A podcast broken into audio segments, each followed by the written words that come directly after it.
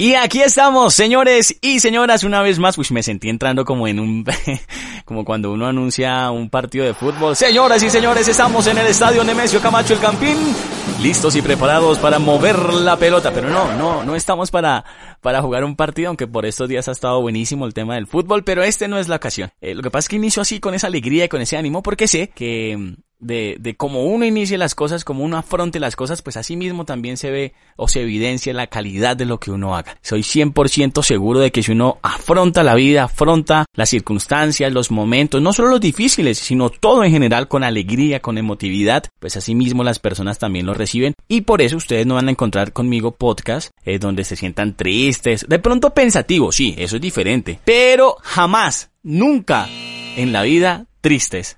Como dice J Balvin, siempre felices, nunca infelices. Y este es el momento para decirlo. Mi nombre es Camilo Montañez y es un placer estar con ustedes. Ustedes saben que me hacen la vida feliz cuando yo miro las métricas, cuando veo que me escuchan acá en Colombia, en Estados Unidos, en Ecuador, en México, bueno, en todos los lugares donde eh, me han escuchado. Un abrazo gigante. Espero que este podcast también sea de su agrado y por supuesto, lo hago con el corazón, con alegría, como ya les dije, y siempre trayéndonos invitados espectaculares, invitados de lujo, porque es que yo me rodeo de gente que uno dice, pero por Dios santo, yo cómo no sé hacer eso, pues precisamente porque estas personas se han especializado en estas circunstancias y los traigo por supuesto invitados siempre para contar historias y o para resolver dudas existenciales, como las que yo tengo hoy. Pero antes de contarles esas dudas, eh, no se olviden seguirme en Instagram como arroba Camilo Montané. Ahí me pueden seguir enviando audios, eh, saludos, eh, lo que ustedes quieran. Para eso están las redes sociales hoy en día. Por supuesto, ya no dependemos del teléfono en la casa para que nos llamen como en los años 90, sino en cualquier momento ya nos pueden encontrar a través de las redes sociales. Bueno, mi invitada de una vez, señores, con ustedes hoy. Señor, aplausos, por favor, redoblantes, que suenen, que, me, todos. Esta mujer, además de bella, hermosa, divina, porque ustedes tienen que conocerla, ahorita vamos a las redes sociales de ella, una mujer, una churrota de mujer divina. Pero aparte de ello, es en los que se especializa y es en lo que me va a ayudar hoy a dar respuesta porque yo sé que de pronto hemos pasado todos por este lado. Ella es Andrea Oviedo profesional en psicología de la Universidad Sabana, pero además con magíster y especialización en neuropsicología. Si, si estoy mal, me corriges. Bienvenida, mi Andre. Hola, muchas gracias, Camilo. ¿Cómo estás? ¿Cómo vas tú? ¿Lo dije bien? Sí, sí, sí, lo dijiste muy bien. es que uno sin libreto, los, los, nervios, con esta calidad de persona al otro lado de la pantalla, siempre uno le da nervios, ¿no creas? no, sí, lo dijiste muy bien, psicóloga de la Universidad de La Sabana, especialista en evaluación y diagnóstico neuropsicológico, magíster en neuropsicología clínica de la Universidad San Buenaventura, Bogotá. Uy, espere, tai, tai, tai. Ni un paso más ni un paso menos le canto Jermis. ¿Qué significa eso? Porque psicología uno dice, bueno, psicólogo, vamos al tema de la psicología, pero ya neuropsicología y esas... ¿De qué se trata más o menos así a grandes rasgos? Bueno, les, te comento y les comento a todos los que nos están oyendo. eh, bueno, la neuropsicología es eh, la ciencia, por así decirlo, que estudia el cerebro y la relación que existe entre la emoción, la cognición y la conducta, ya sea en un cerebro sano o ya sea en un cerebro con daño. Pero eso quiere decir que, que tú hablando con una persona y obviamente con tu estudio y conocimiento, puedes más o menos entender su comportamiento dado una conducta o algo así, o estoy hablando locamente. eh, no, no, no, eso, eso es, eh, no sé cómo decir, eso es un cliché que nos, nos tienen encasillados a todos los psicólogos de, uy, qué miedo salir contigo a tomarme algo porque, porque realmente entonces tú me estás analizando, pero realmente todos los psicólogos que me están oyendo van a coincidir conmigo y, y no, o sea, esto es un cliché. Realmente mi profesión, o sea, la neuropsicología, eh, necesita mucho más allá de, de, solo la observación. Claramente la observación es fundamental para todos los psicólogos, pero no, nosotros lo que hacemos es utilizar unas pruebas eh, neuropsicológicas, son, son, bueno, para, digamos, aterrizarlo un poco, eh, son un tipo de tareas cognitivas, es decir, que yo voy a evaluar a papel y lápiz diferentes eh, procesos como por ejemplo la atención, la memoria, el lenguaje, el cálculo, las funciones ejecutivas que son, hacen parte de los lóbulos frontales y son los que nos ayudan a la conducta y la emoción, eh, la toma de decisiones, bueno, eh, muchas cosas más que te podría hablar, las praxias, las noxias, pero entonces nosotros lo hacemos mediante unos test. Esos test son obviamente estandarizados, eh, tú tienes que calificarlos, o sea, tiene una parte cuantitativa y una parte cualitativa. La cuantitativa es cuando yo te aplico y después te califico, me botan números, pero lo realmente esencial e importante de mi profesión es lo cualitativo, lo que puedes analizar con todos esos datos. Y tú realizas después un informe neuropsicológico en donde explicas pues cada una de las partes que evaluaste y llegas a un diagnóstico. Digamos que el punto de diagnosticar es ir mucho más allá. En ocasiones lo que uno hace es crear em, planes de rehabilitación, estimulación, pero bueno, eso si quieres es otro podcast. Sí, eso es otro. pero ahí resumiéndote, pues nosotros obviamente ayudamos al mundo de, de, la medicina en general. Nosotros trabajamos en conjunto con neurocirujanos, con psiquiatras, con neurólogos, o sea, es un equipo. Y entonces, obviamente, estas evaluaciones tienen mucha relevancia en el mundo de la medicina. Muy interesante, además, no, y con lo que tú empezabas aclarando el tema del cliché, pues claro, es que es lo primero que uno piensa, uno, una cita amorosa con una psicóloga o un psicólogo y uno, este man va a saber si soy mitómano, si soy, si yo qué hago, si estoy, si le estoy mintiendo, si, no, yo, ¿será qué hago? Intimida, uno no sabe yo creo que como todo en la vida, digamos, es algo natural, porque pues obviamente por algo uno incrementa el conocimiento en cierta área, pues ya obviamente uno entiende y empieza a comprender factores de las personas, pues porque uno las estudia, ¿no? Entonces como uno de comunicador saber cuando una persona, digamos, se le dificulta comunicar, se le dificulta hablar, se le dificulta expresar, escribir, tanto oral como escrito, como lo acabo de decir, pues uno lo ve muy fácilmente, ¿cierto? Si habla bien, si vocaliza, si, bueno, circunstancias como todo. Pero asimismo, pues ustedes, uno como, si, para dónde miró, cómo se movió, si se tocó el cabello, si no, si la nariz, y cada vez que, no, pues intimida. No, pues claro, tienes toda la razón, o sea, de cliché vivimos, o sea, en eso sí lo que te digo, eso, eso no lo dicen todo el tiempo, pero pues no te niego que obviamente hay, hay conductas que uno sí lee, pero pues hace parte como de la, de la experiencia del, del ejercicio, digamos, profesional. Pero pues no se sienten intimidados, uno no, va a una pues cita para eso. Pero lo haces, dime que no, en una cita no, no, no, dime si no lo haces. Involuntariamente lo haces. Pues en ocasiones, pero pues ya tiene que ser algo ahí que uno dice, uy, no. Este ¿Qué es esto?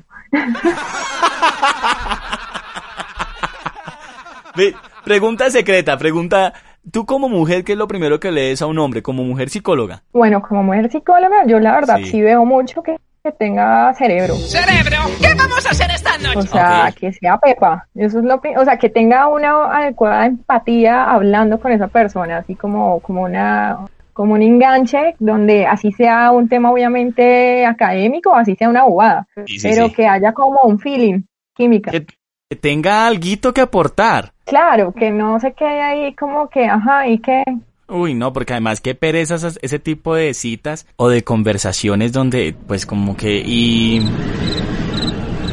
mm, como que hay un silencio y no hay nada que, ay no, que, que es hartísimo. No, pues ahí uno acude a la amiga. Sí, me, eh, llámeme. me llamas en 15 minutos. Si en 15 minutos yo no te he mandado un punto en tu WhatsApp, no me llames. Si eh, te lo mando, me llamas y te accidentaste. Sí, obvio. Aunque sabes que lo chistoso, yo por ejemplo aquí eh, siempre cuando de pronto doy algún consejo de comunicación o sobre todo de expresión oral a algunas cátedras que he dictado, siempre les digo a los alumnos como, venga, yo los invito a que sean locos, sean, sean locos. Y ser loco para mí en el sentido de, porque yo siento que todos los humanos tenemos que tener algo de locura. Claro, porque por ejemplo para mí es vital hablar al espejo, por ejemplo, mirarme al espejo y de hablarme. ¿Usted cómo va? ¿Qué está haciendo? Oiga, usted está como churro, está lindo. Pero hay gente que no lo hace y le da hasta pena eso mismo, ¿sí? Y, en términos de comunicación es importante porque te conoces tú mismo, cómo hablas, cómo te ves, cómo te expresas, cómo mueves la mano, a veces, eh, o el cuerpo, y a veces lo pasamos por alto y eso es indispensable, ¿o me equivoco? No, eso es totalmente indispensable, aparte de cómo te ves, o sea, como tú te ves a ti mismo, tú te sientes y los demás te ven. Entonces es fundamental. Y entonces yo soy Miss Mundo, algo así, Mr. Mundo. yo soy Miss Universo. Pero mentiras, sé más que tenemos el ego altísimo y no, no. Pero el ego está como a mil metros de altura, ¿no? No, no, no. queda algo. Uno tiene que darse Si no se consiente uno mismo, si no se dice uno que uno es lindo, pues ¿quién más?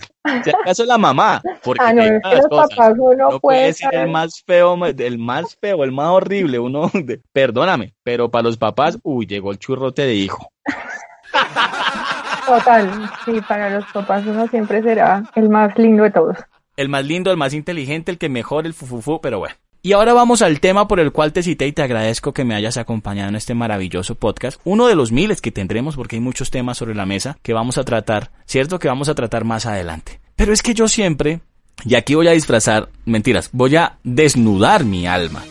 Porque eh, yo siempre he tenido la duda mm, de si todas las personas tenemos, ojo, yo lo voy a llamar como yo lo creo que se llama, ya por ya la experta me, me, me dirá, mejor me corregirá si es así o no. Pero yo pregunto, ¿será que todas las personas tenemos manías? Ojo, manías, voy, voy a decirte mi manía porque me da, aquí me da un poco de pena, sonará rarísimo, pero es que es algo que tengo de pequeñito y no sé, y yo, y yo creo que hasta viejito voy a morir con eso si Dios lo permite. Y es que yo tengo la maña, ya involuntariamente, de conseguir un, un cabello, obviamente en lo preferible mío, o un filamento así muy delgado, muy delgadito, y yo me, me esto, perdón, yo sé va a sonar raro, pero yo me hurgo la nariz yo me hurgo la nariz, me da, me hace dar como risa, o sea, no es que me lo quite así como hasta que me hago estornudar. Y, y no una vez, o sea, estornudo 10 veces seguidas haciendo lo mismo. Y eso me tranquiliza, y eso me da como pasividad, y eso me... El tema es que ya es tan monótono y es tan, tan recurrente que yo a veces inconscientemente puedo estar en un lugar y, y, y empiezo a hacerlo sin querer. ¿Sí? Entonces, para mí eso es una manía. ¿E-, ¿Eso qué es? ¿Por qué se da eso? Ahora sí la experta, ¿todos tenemos manías? ¿Esa es la única manía o hay más manías? sí, bueno, antes de, comenzar como a explicarte, y es mmm, difícil esa manía tuya ahorita, ¿no? Con el COVID. Como que no puedes hacer La hago acá en casa, ¿no? Eh... No te imaginaba yo, no, pero uno en un restaurante manteniendo la distancia social y este hombre con el pelo en la... No, no, pero tampoco. bueno, creo Además que, que te tocó parar ahí te voy a empezar como a, responder tu pregunta. Y es que yo quisiera empezar más bien como con unas preguntas también para los que nos están escuchando. Y es quién no ha tenido en esta vida diferentes conductas o como tú lo dices, manías o yo lo diría costumbres que nos han hecho pensar en algún momento de nuestras vidas, ¿será que yo estoy bien? ¿Será que a mí me está pasando algo? ¿Estoy loco de verdad? De verdad. Y lo más terrible es pensar que a veces eso está mal, entonces, como que lo ocultamos. Digamos, en tu caso, pues veo que ya lo tienes tan generalizado que hasta involuntariamente ya lo podrías hacer. Pero en ocasiones uno dice, ¿será que es que el vecino tendrá? ¿Será que mis amigos tendrán? Entonces, como que el tema está en no, eh, como en no llegar a un tabú de este tipo de, de situaciones. Al contrario, lo que quiero es lograr con el con lo que voy a explicar, normalizar un poco la situación. Y es que últimamente eh, es muy complejo porque el tema de la televisión, de, bueno, de, de, los programas que vemos, incluso de la música, bueno, diferentes medios de comunicación, nos han hecho, pues han como prostituido, de por, palabra, pero sí, creo que para que lo entiendan, el tema de trastorno obsesivo compulsivo, ¿sí? Y entonces han hecho que muchas personas sintamos, yo tengo eso, yo tengo eso, fijo, lo tengo. Y entonces como que uno se encasilla y pues realmente el tema es súper diferente y pues acá yo realmente quiero es eso, como llegar a, tranquilizarlos un poco a todos y contarles que esto es totalmente normal. Pero entonces a mí me gustaría antes, eh, pues contarles que es una manía, ¿sí? Para ah, que empecemos por ahí, definamos qué es una manía. ¿Qué es una manía? Las manías se pueden definir como rituales o conductas repetitivas que realizábamos las personas como un propósito claro y que digamos que el fin es encontrar eh, tranquilidad y control frente a situaciones que para nosotros son digamos inesperadas. Eh, digamos que lo que lo que hacen las manías es controlarnos controlarnos. Todo lo que hacemos con eso es llegar a controlarnos frente a situaciones que no conocemos entonces, como tú me decías con el pelito, no, es que si yo me hago estornudar cinco o diez veces seguidas, yo siento tranquilidad.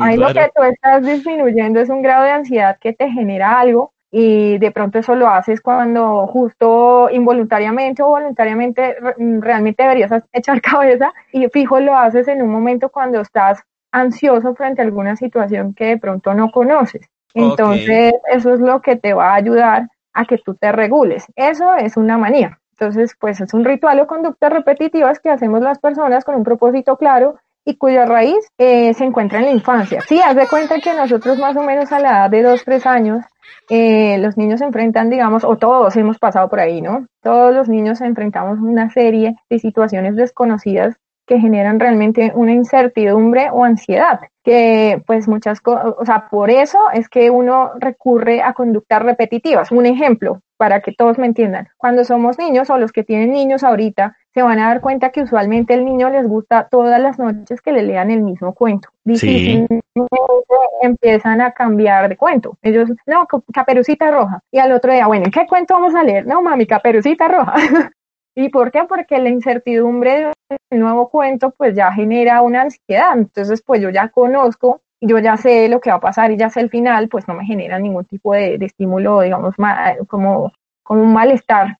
Entonces el niño lo que hace es disminuirlo con estas conductas repetitivas. Eh, digamos que otras conductas repetitivas, no solo de los niños, pues en general, eh, es siempre utilizar los mismos utensilios para comer. Hay gente que dice, no, yo tengo mi cuchillo, mi tenedor y mi cuchara y de ahí no me muevo.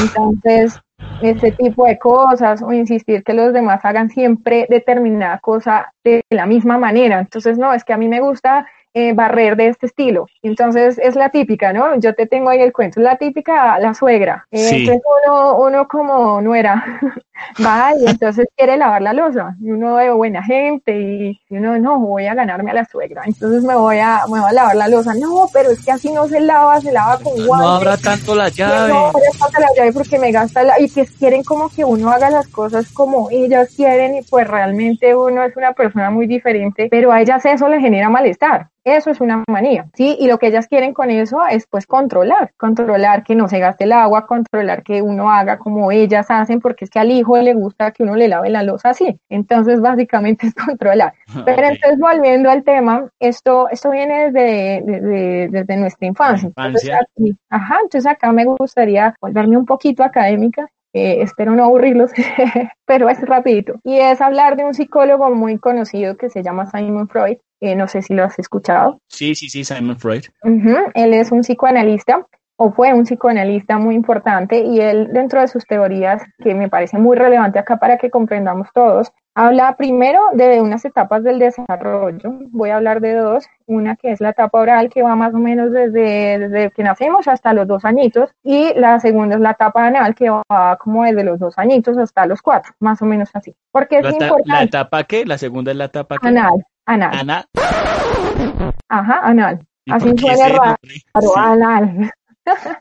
Ok. Si te Conozco personas que la desarrollan también más tarde. no, no, no, tiene otro tipo de... Eso es otro tipo de connotación. Yo aclaro, yo aclaro, porque no, como no es, yo conozco. El tema de la psicología es tremenda, te digo. Entonces, ¿por qué traigo?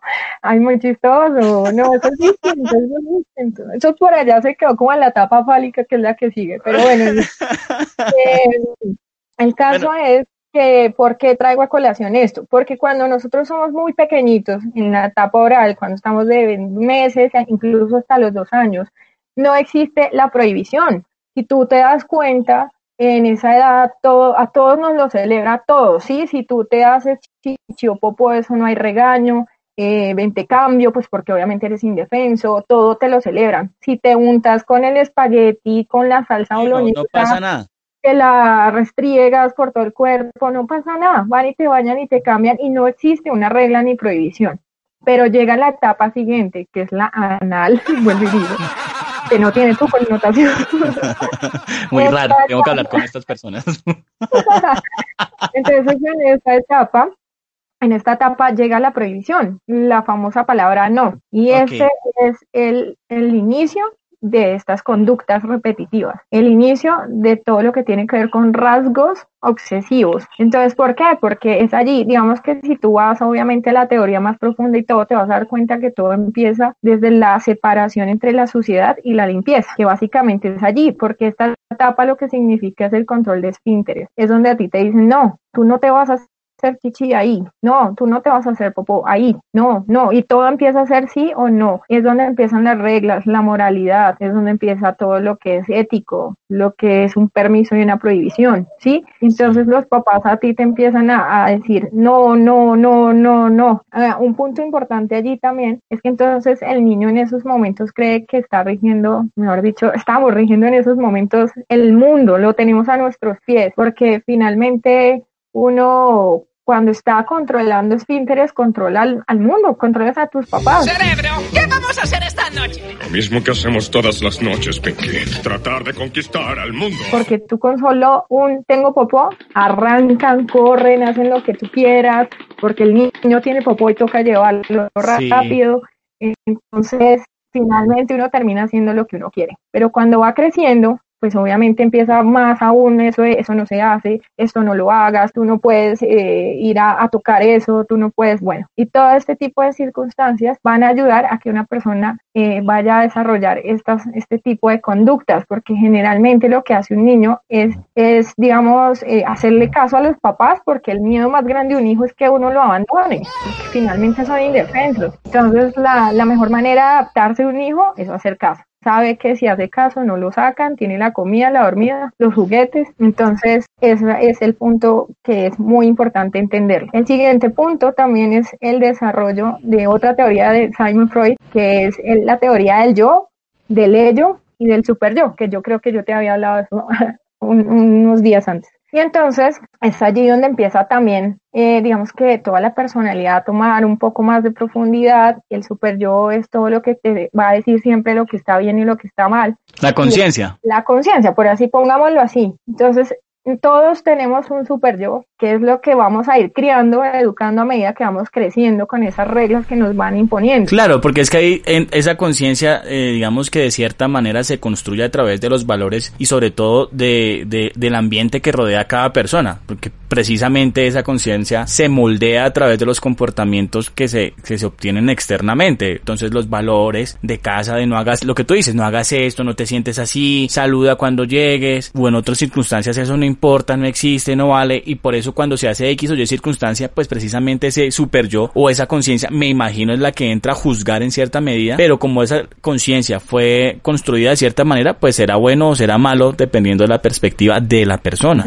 Y digamos algo muy interesante es que, como te digo, como esto se adquiere en esa etapa cuando sobre todo hay control de esfínteres donde empieza el no, digamos que eso es súper importante. Entonces, cuando uno va creciendo, se dice que las personas que se pasan un poquito más de los rasgos normales, que ya ahorita hablamos de los rasgos normales, a lo patológico, lo que pasa es que tú eres, digamos, una persona supremamente limpia, impecable, eh, los zapatos limpiecísimos, ese cabello hermoso y algo, algo tiene sucio. O sea, eso la teoría lo dice. Algo, algo dentro de esa persona tiene sucio porque es que igual finalmente eh, el ser humano siempre se está rigiendo entre lo que quiere ser y lo que es, ¿sí? El super yo y el ello. Entonces, tú siempre vas a quedar atrapado entre, yo quisiera un domingo no bañarme, qué rico, no, no sé, no pararme y bañarme, pues, ¿por qué me tengo que bañar? Pero finalmente, ¿qué te dice el ello? O sea, lo, lo, lo que deberías hacer, la gente, el contexto si tú no te bañas, eres un cochino. Eres un cochino. Eso, lo, me equivoqué. El, super yo, el super yo te vas a decir, si tú no te bañas, eres un cochino. Y el ello es lo que tú quieres hacer. No me quiero bañar. Yo no me quiero bañar. Sí, entra uno en esa dualidad. En esa dualidad, ajá. Y entonces ahí es donde se forman las manías, las costumbres, porque entonces traemos todo eso desde cuando éramos chiquitos hasta cuando crecimos y finalmente uno lo que viene a esta vida es a intentar acoplarse a las situaciones que vienen desconocidas. Y la mejor manera de acoplarnos a lo desconocido es generando esos rituales o conductas repetitivas, que lo que te hace es disminuirte ese grado de miedo y ansiedad. Ok, o sea que finalmente, con todo lo que nos dices en tema de, de, desde el punto académico, pues finalmente uno lo que no tiene que hacer es asustarse con las ciertas manías que uno pueda tener, ¿cierto? Por eso quería como ejemplificar qué tantas manías podrían haber o, cuáles pueden ser muy comunes. Entonces, no, acá existen muchísimas. Digamos que hasta este punto que vamos, les estoy comentando, es que todos tenemos conductas, dejémoslo así con ese término, conductas, obsesivas. Sí, rasgos, rasgos obsesivos, digamos, rasgos, rasgos obsesivos. Todos los tenemos. Que unas personas lo tengamos más que otras puede ser. Pero hasta este punto estoy hablando de una persona totalmente sana, sin ningún tipo de trastorno. Por eso, pero entonces mi pregunta es, una conducta obsesiva aparte del ejemplo que yo puse, ¿cuáles más puede haber? Porque es que ahí es donde la persona, donde la persona va a decir, pero no sé si lo que yo hago entonces puede ser dentro de, ese cúmulo de, de, conductas obsesivas que puedan existir, normales. Sí, digamos, el persignarse varias veces al día es una de las que yo tengo. Ah, ok. para que, para que sepamos, digamos que apartándonos de la religión y toda la connotación obviamente que viene debajo, eh, el hecho es que si yo tengo susto, yo me persigno y con ese acto de persignarme, entonces voy a imaginar que no me va a pasar nada, ¿sí? ok digamos que a uno siempre le va a llegar un, pensamiento intrusivo, que digamos es como lo que le genera ansiedad, como ah, yo mañana tengo un parcial importante en la universidad. Sí. entonces ese es el pensamiento que te llegó con personas sanas, ¿no? Entonces, pum, te llegó. Y entonces, claro, qué ansiedad, qué nervios, pero me voy a encomendar al Espíritu Santo, un ejemplo. Entonces, me, yo rezo, el rezar es una conducta que tú haces que ya sería como en términos generales la compulsión, digamos, ¿sí? Ah, entonces yo rezo, me persigno y eso me, me, disminuye en un grado muy relevante la, la ansiedad. Claro, pero, pero pues que digamos que ya que tocamos el punto un poco religioso, que no es bueno tocarlo tanto, porque por supuesto sabemos la, las diferentes opciones que se tienen hoy en día desde el punto de la fe y religioso, ¿no? Pero por supuesto, digamos desde el punto cristiano, pues el que el levantarse y agradecer y orar todos los días significa que estoy al día con Dios y o en las noches antes de dormir orarle y, y pedirle a Dios por las diferentes cosas, pues también entonces significa algo importante, porque si no lo hago quiere decir que, que estoy dejando algo importante de hacer, ¿no? Eh, sí, digamos que el hecho de que tú le des la connotación que si tú no lo haces es malo, es el punto, pues, que se vuelve ya difícil, ¿sí? Como, como que tú le das una connotación eh, negativa, porque como vuelvo y digo, entonces sale tu super yo diciéndote, uy, no rezaste, eres malo con Dios, eres un pecador, ¿Cómo, ¿Cómo vas a dejar de rezar? Entonces, lo que estamos finalmente, volviendo al tema de la, del parcial, finalmente es controlar. Tú quieres controlar, pero, pero acá hay un punto importante que quiero como, como introducir y es el tema del pensamiento mágico. Porque finalmente, si te das cuenta, uno no puede controlar nada en la vida y usualmente uno quiere controlar cosas que igual no van a pasar, que es lo que finalmente uno hace con lo de las manías. Por ejemplo, salí de la casa, cerré la puerta, me fui, pero estando en la esquina sentí que yo no la cerré. ¿Será que la cerré o no la cerré? Que no echaste doble llave, sí. sí, eso nos pasa a todos. Y entonces el hecho, ese es el pensamiento intrusivo. Pero entonces, ¿qué tengo que hacer yo para disminuir eso? Pues devolverme y mirar.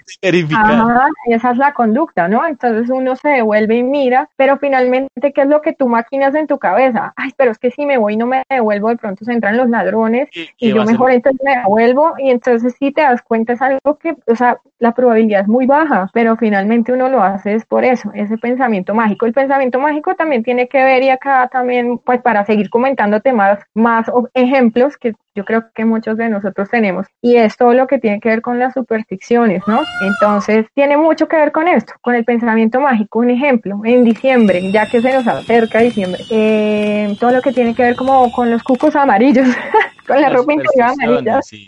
sí, sí, sí. Entonces, ¿tú qué buscas con eso? Finalmente buscas que te vaya bien. Entonces, eh, que me como las 12 uvas, pues ¿qué buscas con comerte las 12 uvas? Que los 12 eh, deseos que pides por cada uva que te comes se te cumplan, pero es que es pensamiento mágico, porque es que tú no puedes controlar que se cumplan o no. Sí, pues ya yo creo que eso, no sé, eh, hablo sobre de pronto lo que desconozco un poco, pero pues es que también ahí ya entran diferentes perspectivas, ¿no? Porque otros hablarían ya entonces de, de la ley de la atracción, ¿no? De si yo pienso eh, enfocadamente en algo, pues va a suceder. De pronto por ese lado lo puede, más allá de la ciencia, otros lo pueden ver desde esa perspectiva, ¿cierto? Ah, claro, claro. Sí, yo te estoy hablando desde la ciencia. Sí, no, totalmente de acuerdo.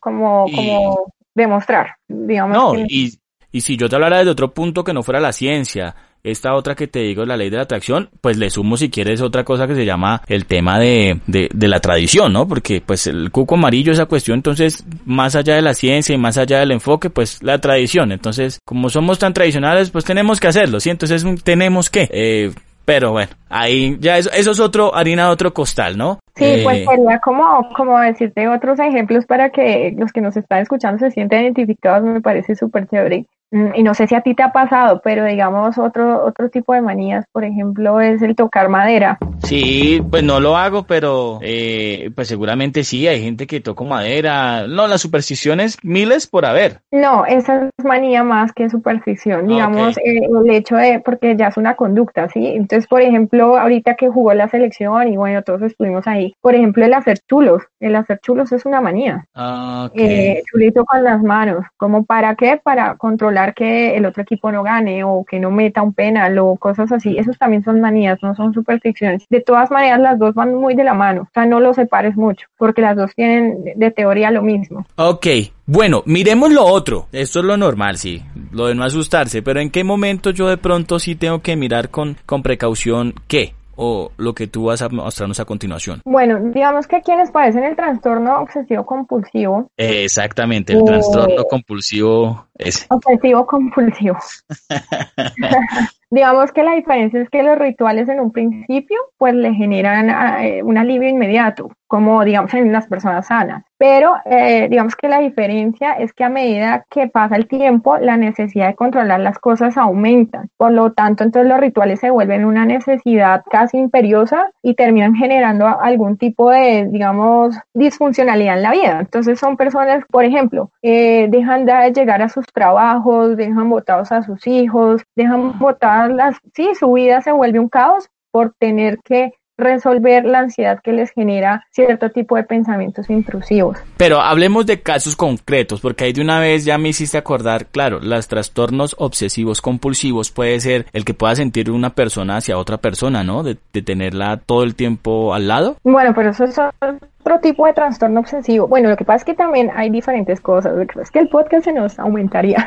Pero hay, hay, hay, mira, hay rasgos obsesivos Después de rasgos obsesivos, eh, digamos que hay un espectro. Te voy a hablar de un espectro porque de por sí, si te voy a hablar de un espectro, no significa que tú escales ese tipo de, de situación. O sea, no sigue una y directamente la otra, no, no se lleven esa impresión. Pero sí hay un, hay un espectro, un abanico, donde uno usualmente empieza por rasgos obsesivos, eh, digamos que encontramos ahí después el trastorno de personalidad obsesivo compulsivo y después sí el trastorno obsesivo compulsivo, digamos que estamos hablando de tres cosas súper diferentes. Definamos las eh, tres cosas así, pues a grandes eh, rasgos, las tres cosas para entenderlas y me parece. Listo, pues los rasgos obsesivos es todo lo que hemos venido hablando, simplemente son rituales que hacemos a diario para disminuir cierto grado de ansiedad frente a situaciones que nos generan desconocimiento. Eso es lo que hacemos nosotros. Normal. En personas. Normal. normal.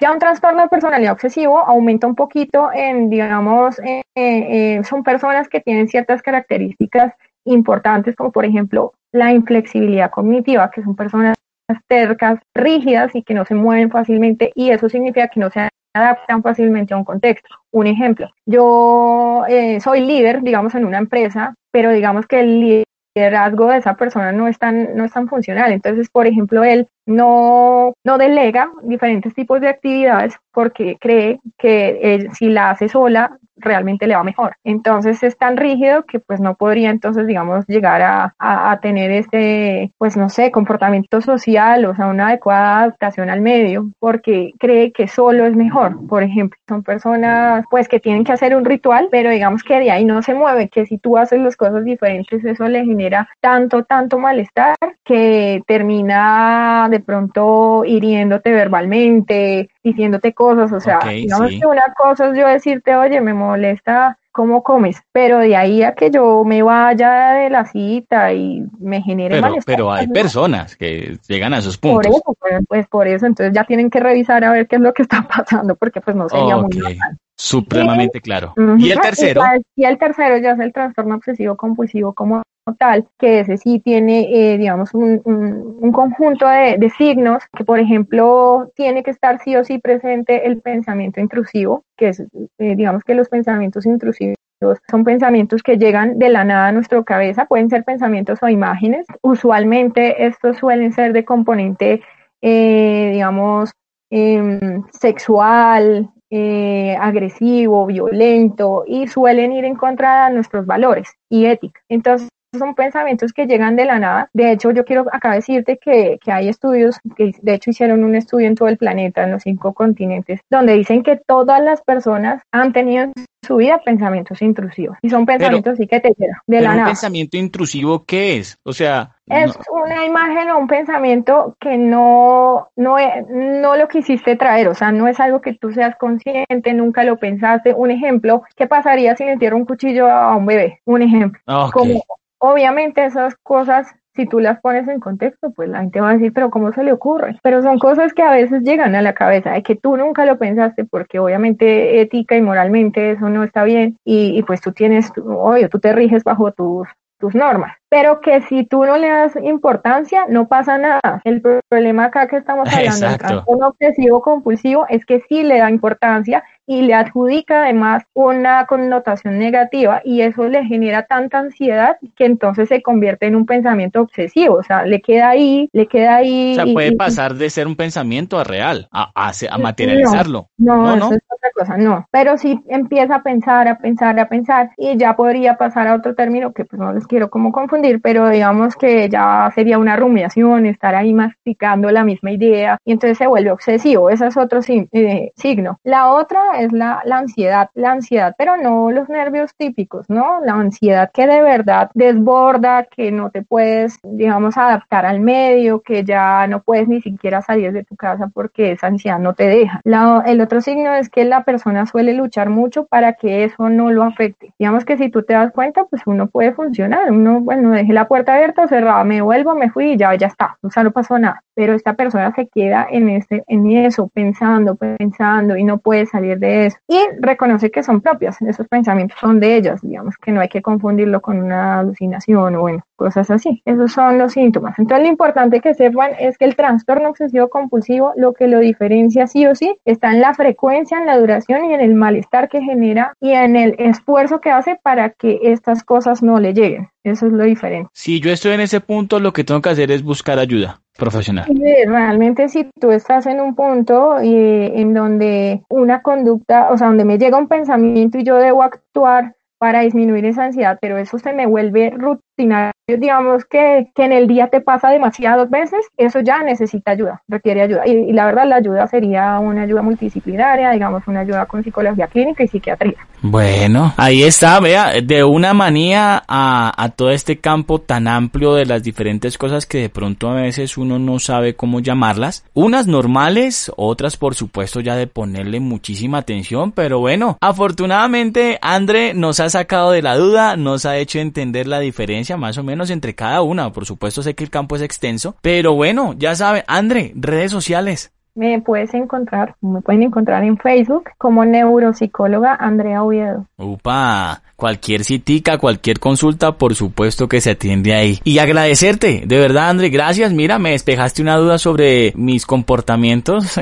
Siempre tuve la duda sobre esa, como le digo yo, manía. Sé que no es así, ya nos aclaraste, pero hasta bien la manía. Bueno, en el cierto grado la manía. Así que tranquilos, si ustedes tienen manías, tranquilos. Ya si se vienen con ese pensamiento todo el día en la mente y se les vuelve obsesivo, con cuidado, con- le- merma un poquito. Sí, digamos que si, pues, si vamos a cerrar, pudiera decir una conclusión para que todos entendamos Claro. el punto. Y en conclusión es que podemos decir que las manías generalmente son normales y producto de nuestras experiencias de vida y las tenemos todos desde pequeños y son, su objetivo en sí es darnos seguridad y sensación de control frente a acontecimientos de, de la vida cotidiana. ¿sí? En cambio, ya cuando se vuelve anormal es cuando las son frecuentes, que consumen mucho tiempo del día a día y pues generalmente te generan un malestar que no tienen alivio y que se vuelve incontrolable.